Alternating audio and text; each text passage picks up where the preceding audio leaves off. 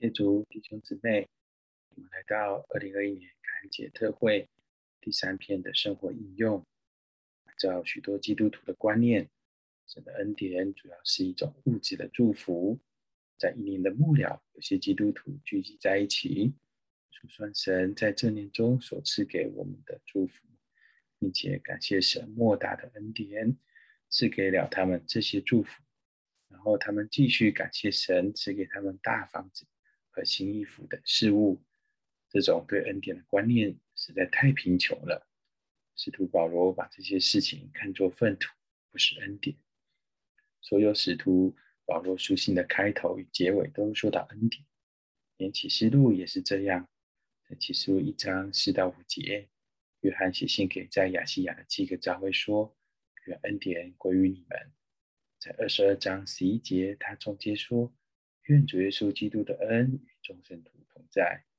保罗在加拉太书结束时说：“弟兄们，愿我们主耶稣基督的恩与你们的灵同在。恩典若只是物质的祝福，那么恩典怎么能在我们灵里？恩典不是外在的物质的，恩典乃是神圣的属灵的。事实上，我们曾着重的指出，恩典乃是神的自己，主观的承担一切给我们享受。”我们无法在一天之内，甚至在一生之中，尽享神的恩典。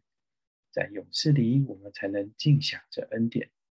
这就是主耶稣同来的恩典，这也是我们每天所需要的恩典。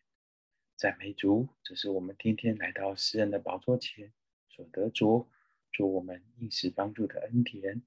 每早晨，我们都当仰望主，并祷告说：“主啊，求你将你今天的恩典赐给我。”我需要你今天一份的恩典，愿恩典与我同在，并与所有的弟兄姊妹同在。哦，我们都需要这样祷告，然后我们就会经历恩典。这恩典就是那三一神经过过程，真的包罗万有生命的灵做我们的享受。住在基督里，就是留在经过过程的三一神里。不仅如此，我们需要来享受基督。特别是借着吃它来享受它，然后我们就该往前与基督成为一灵，在灵里行事为人，否认天然的我，并且弃绝肉体。